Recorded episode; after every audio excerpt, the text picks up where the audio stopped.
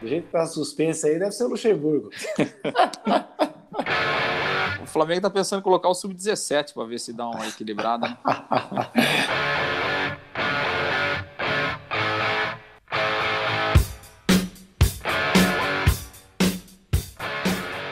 Fluminense, Vasco e Botafogo, se terminasse hoje, eles estariam fora da semifinal, né? Que faz, hein, bicho? Eu acho que deve chegar dois, pelo menos, não sei se os três vão conseguir se classificar, não.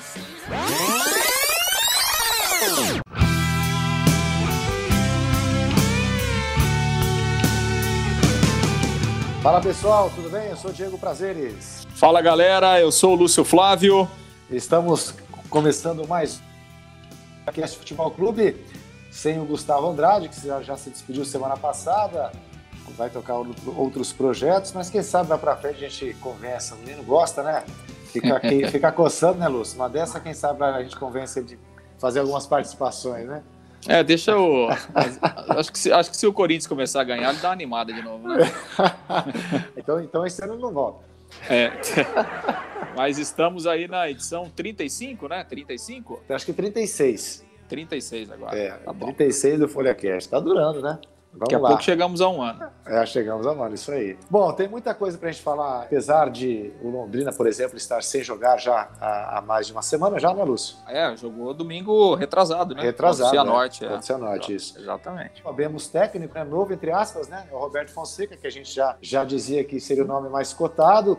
O Londrina fez até um suspensezinho na segunda-feira, confirmou o treinador, mas preferiu soltar só a informação no dia seguinte, nas redes sociais, mobilizando a torcida, levantando especulações de que poderia ser esse ou aquele, falaram até em técnico de fora, e enfim, acabou sendo uma solução mais à mão, que é o Roberto Fonseca que não deixa de ser uma solução mais pertinente, talvez, né? Pelo custo-benefício, é um cara que já conhece muito a realidade do Londrina, né, Lúcio? Não era hora também de ficar apostando muita coisa, né? É, até porque a, a paciência, de uma forma geral, nossa, e quando eu falo nossa, é de todo mundo, né, envolvido no futebol, é bem curta, né? Então, assim, você trazer um treinador completamente diferente, ou daqui a pouco, enfim, né? Acho que também essa não é a realidade do Londrina, mas enfim, daqui a pouco você apostar num cara de fora do país e tal, isso requer bem mais tempo, né? É necessário um período maior e, e acho que pouca gente está preparada para ter um pouco mais de paciência, né? Seja dirigente, seja a própria imprensa, o torcedor também, então é mais complicado, né? Acho que o Londrina acabou indo na opção mais conservadora, poderíamos dizer assim. Acho que, até para ressaltar, acho que foi legal, né? Essa iniciativa que o Londrina fez aí nas redes sociais, criar um suspense. Até porque, como você não está jogando, né? Você tem que criar alguma é. forma para envolver o torcedor, né? Então acho que foi interessante. A gente sempre fala muito aqui do Londrina, que o Londrina deixa a desejar em vários aspectos aí fora de campo, né? A questão do marketing, a questão do envolvimento com a cidade, com a torcida e tal. Então acho que foi uma ação interessante e movimentou um pouco aí o torcedor do Londrina nesse período aí de, de incerteza em termos de campeonato, quando é que volta a jogar essa coisa toda. E assim, a escolha pelo Roberto Fonseca, eu acho que dentro da, da realidade do Londrina, eu acho que foi uma boa escolha, porque o Roberto tem essa identificação com a cidade, com o clube, conhece muito bem esse elenco do Londrina, apesar de não estar no dia a dia, mas o Roberto conhece bem. O Roberto sempre manteve contato com a direção do Londrina, não é de agora, né? Do final do ano para cá sempre houve muitos contatos, sempre muitas conversas. E acho que o Roberto é um cara que conhece muito bem a Série B, principalmente. Uhum. Conhece o mercado, por exemplo, do interior de São Paulo, em termos de reforços, conhece muito bem o, mercado do Paraná ele também domina bem, então acho que é uma escolha sob esses aspectos positiva. E assim, o Roberto tem bons trabalhos, tem um nome muito forte aí no futebol de São Paulo, fora também já teve trabalhos interessantes. E apesar daquela situação que aconteceu em 2019, quando ele chegou aqui, praticamente ficou uma semana e foi embora, mas a imagem do Roberto, principalmente para o torcedor, é a imagem de 2018. Exato, é onde ele tirou o time da zona do rebaixamento e o Londrina ficou brigando ali até a penúltima rodada pelo acesso. Então, a imagem que o torcedor tem do Roberto é aquela. E, obviamente, que aí ele constrói uma expectativa de que, quem sabe, aquela história possa se repetir. Então, acho que juntando todos esses aspectos aí, acho que o Londrina traz um bom nome e agora é esperar que ele tenha, tenha sorte também, né? Que ele tenha bem definida aí as suas convicções e que, por outro lado, né, Diego, o clube também ajuda. Exatamente. Ajude, né? é, Porque exatamente. eu até já falei isso aqui algumas vezes, na maioria das vezes a demissão de treinador é pro, pro, pro dirigente tirar a responsabilidade, né? Uhum. Então, é, é, é, mais ou menos aquela história. Se você tem um problema sério para resolver, você coloca, um, coloca uma cabra na, na, na, sala, no meio da sala, e aí troca o assunto, né? O uhum. foco muda, né?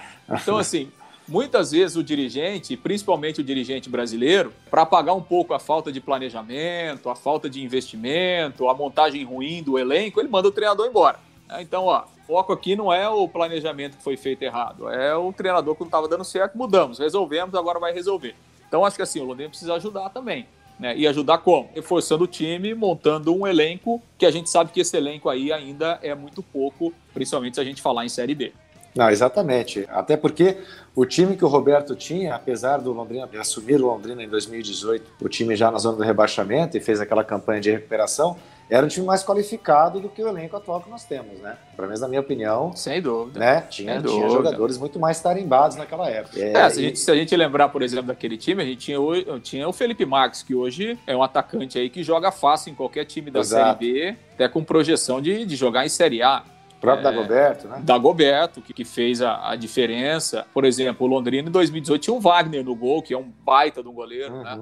Uhum. Um ótimo goleiro. O próprio Paulinho Mocelin, que era muito criticado aqui, mas o, o Paulinho Mocelin, o ano passado, foi um dos principais jogadores da Chapecoense. Da Chapecoense, foi, é. foi campeão da Série B. E mesmo com o Roberto no time aqui em Londrina, ele deu uma ele, ele, passou a ser um jogador importante fazendo, fazendo gol, inclusive. Então, sem dúvida que só o Roberto não adianta ter um treinador mais tarimbado. O Londrina realmente precisa um elenco mais qualificado, eu não digo nem experiente, mas mais qualificado mesmo, para encarar essa Série B que vai ser difícil. A gente já comentou isso em outras oportunidades, pelo menos no meu ponto de vista, Londrina vai, vai, vai jogar aquele campeonato para ficar, pelo menos uma primeira metade aí, para ficar fora da zona do, do, do, rebaixamento. Eu acho que essa é a primeira meta, não é nenhum demérito pensar nisso, pelo fato de terem clubes aí que, que vieram da Série A, é, de nome, de tradição, enfim e pelos próprios clubes que permaneceram na Série B, que fizeram mais investimentos. O próprio Operário é, é um exemplo, né, que gasta mais que o Londrina.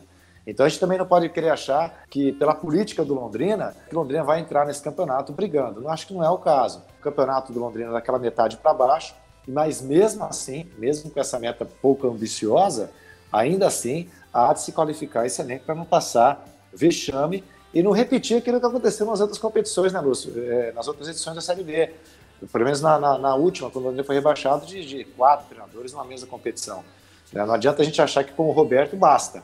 Né? Exato. É. é, não, vai, não vai resolver todos os problemas é. sozinhos, né? Exatamente. E, e acho assim, né, o, o, o, Diego, que no caso, o Sérgio Malucelli, ele está consciente de que o Londrina precisa de reforço e tem repetido várias vezes que já tem né, jogadores acertados, jogadores encaminhados e que pelo menos aí seis a oito reforços vão chegar. Uhum. Então, assim, ele tem a consciência de que o elenco que o Londrina tem hoje é pouco. Agora, resta a gente saber também qual o nível desses reforços que vão chegar. Né? Daqui a pouco você traz 8, 10 reforços mais. Somando né? não dá um? É, então, adianta. É, é, essa que é o, o grande problema. Há uma necessidade mesmo. A Série B vai ser muito difícil. Sempre a Série B sempre é difícil, né? Nunca sempre, foi fácil, é sempre uhum. uma competição muito difícil. E acho que a tendência esse ano é ser ainda mais difícil porque por tudo que está acontecendo, a tendência é a gente ter um calendário muito apertado, porque vão se acumular jogos aí no momento em que a Série B começar. Acho que vai ser quase que impossível os campeonatos estaduais terminarem. Tomara que termine, mas não sei se vai ser possível. Então, assim, a gente vai ter um calendário muito apertado. A Série B exige elenco, você perde muitos jogadores machucados, suspensos, as viagens são longas. Então, é, é você tem que ter elenco, né? Você tem que ter elenco. É, Londrina terá adversários tradicionalíssimos pela frente, então a gente espera que realmente esses reforços cheguem como reforços, porque realmente o Londrina vai precisar de, de gente qualificada aí para ajudar o Roberto nessa caminhada. Agora, Lúcio, em relação à contratação, o Londrina vinha negociando desde o começo com o Roberto Fonseca, né? A gente achou até que pudesse ser uma, uma negociação até mais, mais rápida, se arrastou um pouquinho mais do que era o esperado mas o Londrina também conversou com outros treinadores, inclusive técnicos de fora do país, né?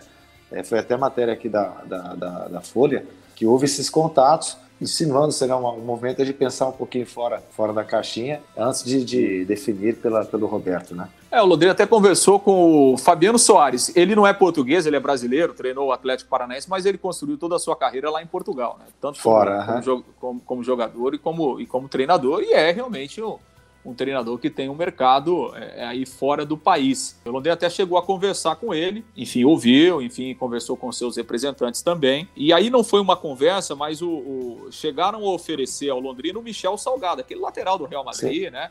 seleção espanhola. Ele está começando a carreira como treinador e, obviamente, é, como está começando, claro, ele está tá, tá procurando um espaço, obviamente que não vai começar por cima, né? Está procurando um espaço até mesmo fora da Europa para começar. E esse foi um nome que foi sugerido ao Londrina, mas aí até em razão de ser um treinador que no começo de carreira e tal, é, Londrina não, não teria se interessado muito nesse, nesse primeiro momento por ser uma uma situação completamente nova. Mas é. Londrina procurou outros nomes, surgiram outros nomes, por exemplo, né, do Gerson Guzmão. Não, me falaram, pô, por que o Londrina não contrata aquele do Operário? Eu, eu imaginei que fosse até um técnico mais caro do que o Londrina estava procurando. Não sei se foi esse o motivo. Né? É, então, assim, é, o nome surgiu, mas é, até em contato com o próprio Gerson Guzmão, ele disse: Olha, eu ouvi esse conversa, essa conversa, mas é, particularmente não chegou nada para mim nem para os meus representantes. Então, assim, foi um nome que surgiu, ah, mas que, que não foi aberta aí uma negociação. Né, uhum. para tentar trazer o Gerson Guzmão, então não, não, se chegou nem a esse ponto aí de discutir questão salarial, certo, essa coisa, certo. essa coisa toda, mas enfim, foi um nome que foi mencionado, mas acho que o Londrina, é, é, assim, a vinda do Roberto Fonseca, o Roberto Fonseca, ele agrada muito ao Sérgio Malucelli, repito, por tudo aquilo que aconteceu em 2018. Então, assim, o Sérgio esgotaria todas as possibilidades possíveis para trazer o Roberto. Em último uhum. caso, ele buscaria um outro nome, só se realmente não tivesse nenhuma possibilidade de acordo, mas ele esgotaria todas as possibilidades possíveis e no fim acabou dando certo.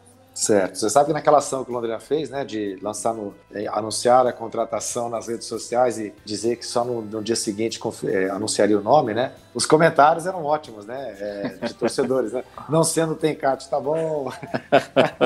Pelo suspense deve ser o Luxemburgo. Você é moleque. Você, Você é safado. acho que é o Canário. É, acho que é o Canário. Muito, muito bom, muito bom. A criatividade do torcedor é, é sensacional. É ótimo, é ótimo, é ótimo.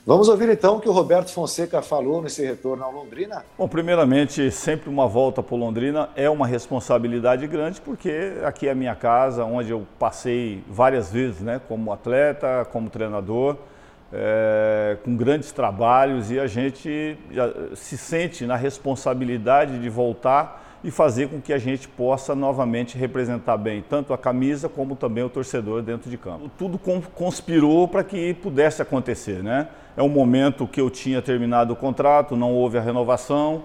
O Londrina acabou também né, optando por uma troca de treinador, então eu acredito que é, várias coisas conspiraram para que pudesse dar certo esse retorno ao Londrina. Bom, e falando de Londrina, o time ainda segue sem jogo confirmado, né? Não vai jogar nesse final de semana, como nós comentamos no início do podcast.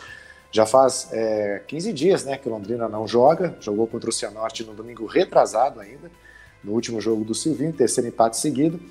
É, a federação nesta semana, né, Lúcia, a novidade foi que o Ministério Público Estadual, o Ministério Público do Trabalho, outras entidades, acho que a OAB, se não me engano, reforçando um pedido para que a Federação Paranense suspendesse todos, todas as rodadas, né, por tempo indeterminado, por conta do avanço da pandemia. Curitiba continua sem, sem receber partidas. Aqui em Londrina há uma indefinição, né, o jogo contra o Cianorte foi decidido foi confirmado muito na véspera também.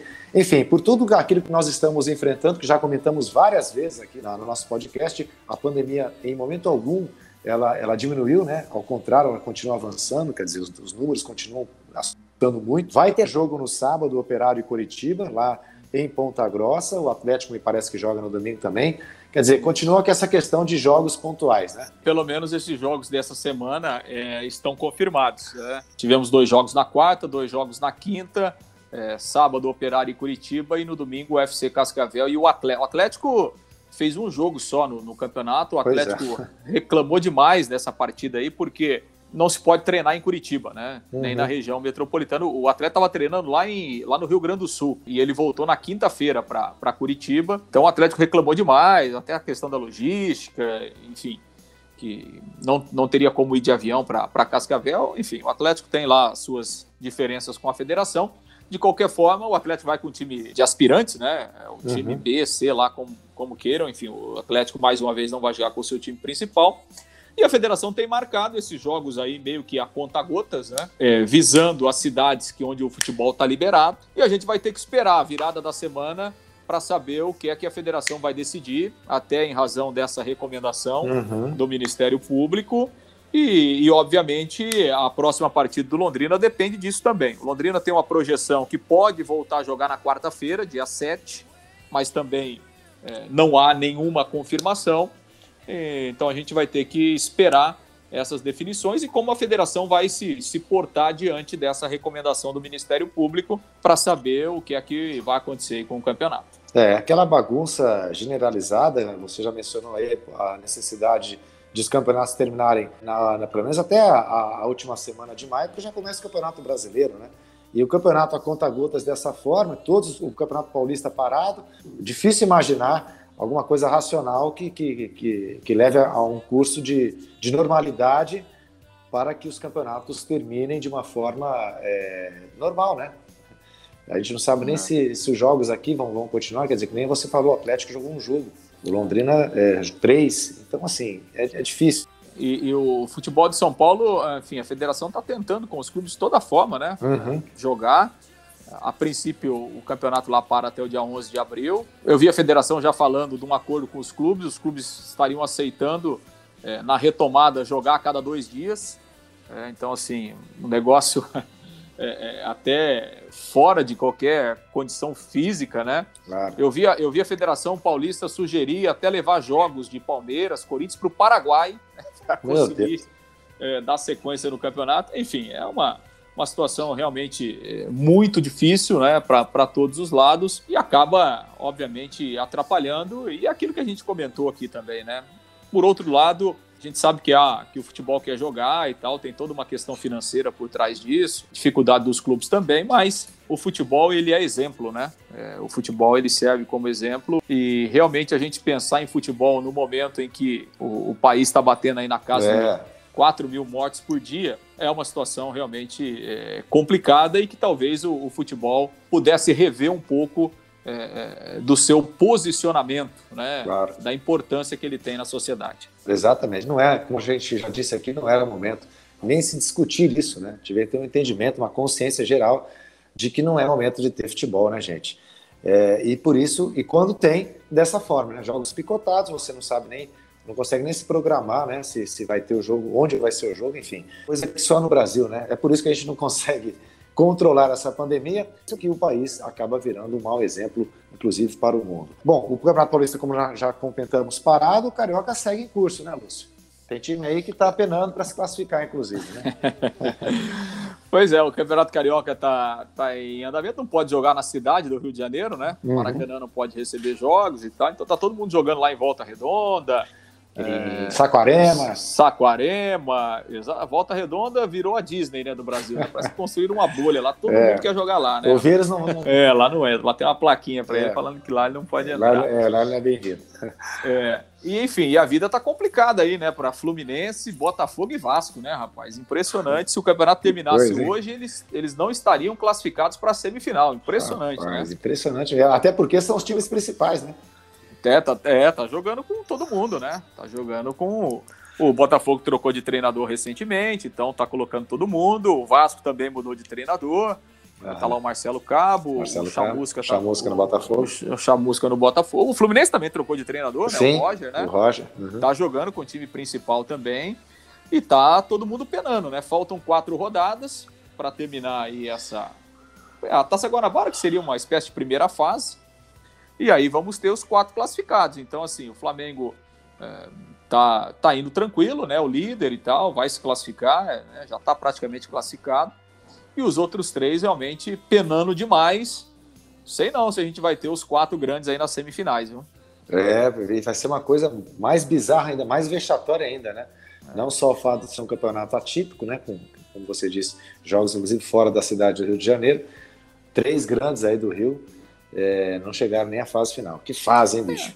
É, e o Vasco e o Botafogo que serão adversários aí do Londrina daqui a pouco na Série B, né? Sim, sim. Com, é. com reformulações. O Vasco até anunciou essa semana uma revisão orçamentária e um corte de 35% no custo do futebol para 2021. Claro, a receita vai cair, né? Uhum. Da Série A para a Série B, então tem que cortar. E, e realmente são dois times que estão passando aí por grandes reformulações, têm sofrido bastante e daqui a pouco vão nos enfrentar aí na Série B. Exatamente.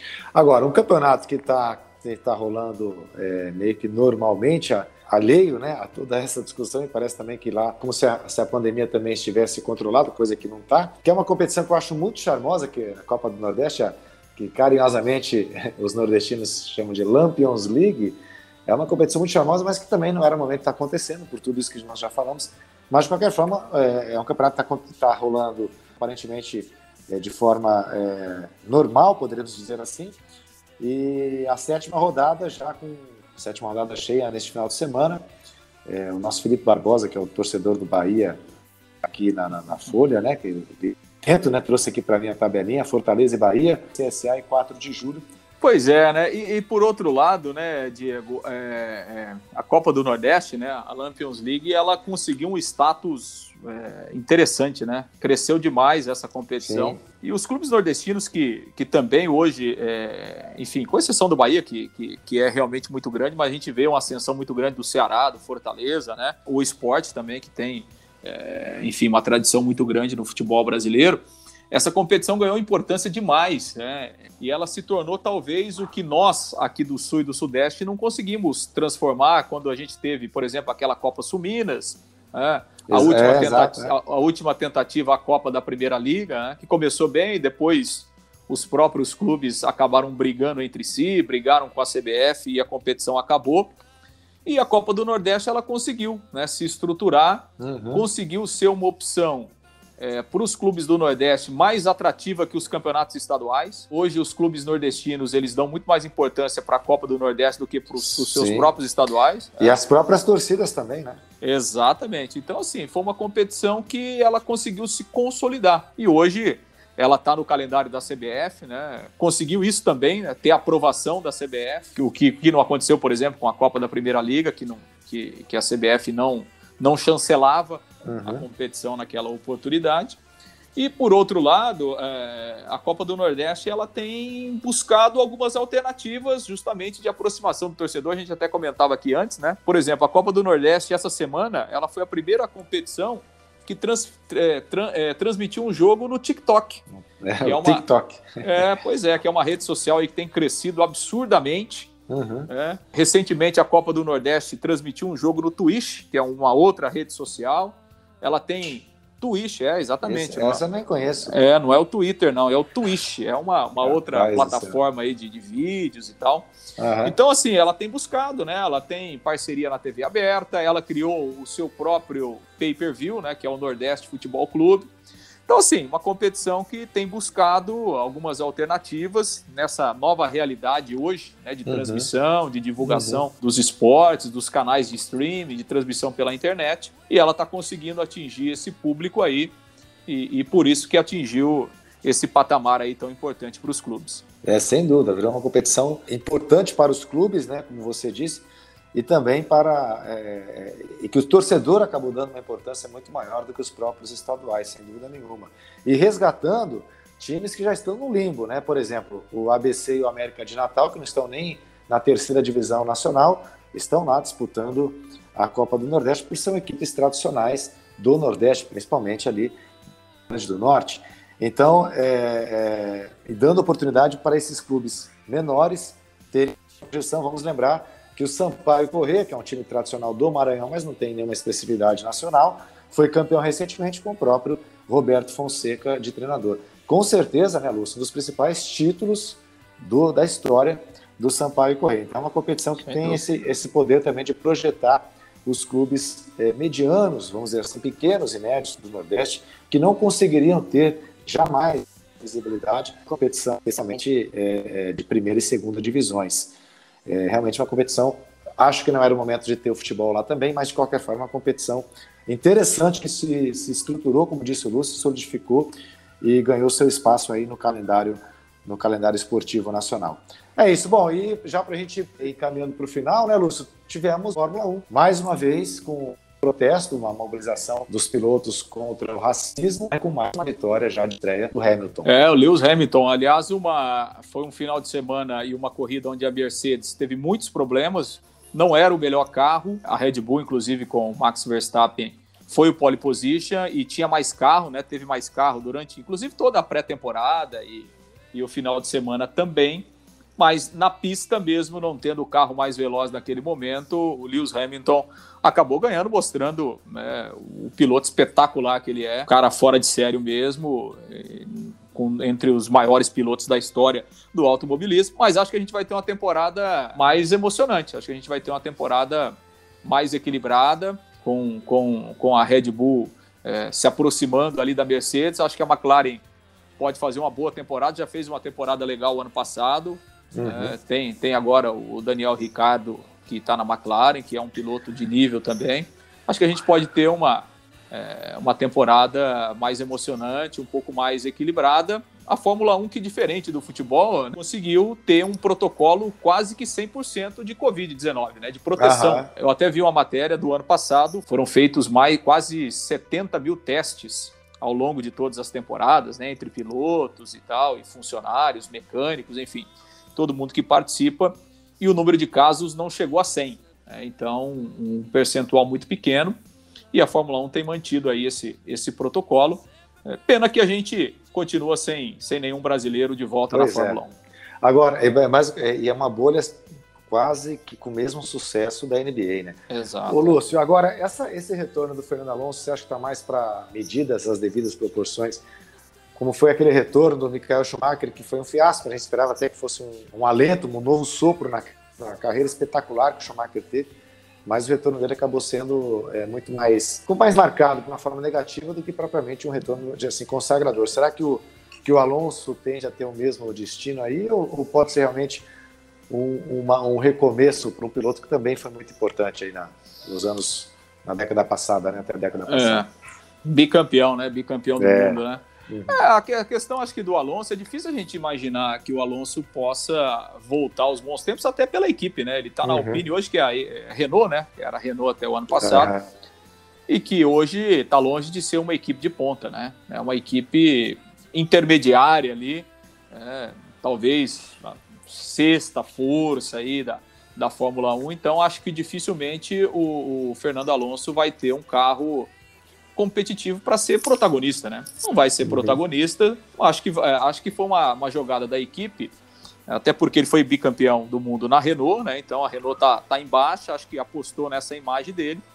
É, de repente, para médio e longo prazo, quem sabe ele ajudar a desenvolver o carro e tal, para a equipe voltar a ser competitiva mas acho pouco provável que o Alonso consiga ser protagonista com o carro que ele tem à disposição aí. Bom, é isso aí.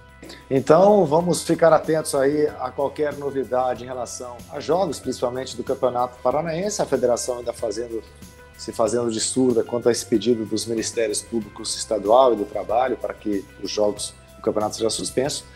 Mas vamos continuar acompanhando e, com certeza, independente disso, mesmo que Londrina continue sem jogar, na próxima semana teremos novamente o nosso encontro aqui no FolhaCast Futebol Clube. Um abraço. Valeu, Diego. Até mais. Um abraço a todos.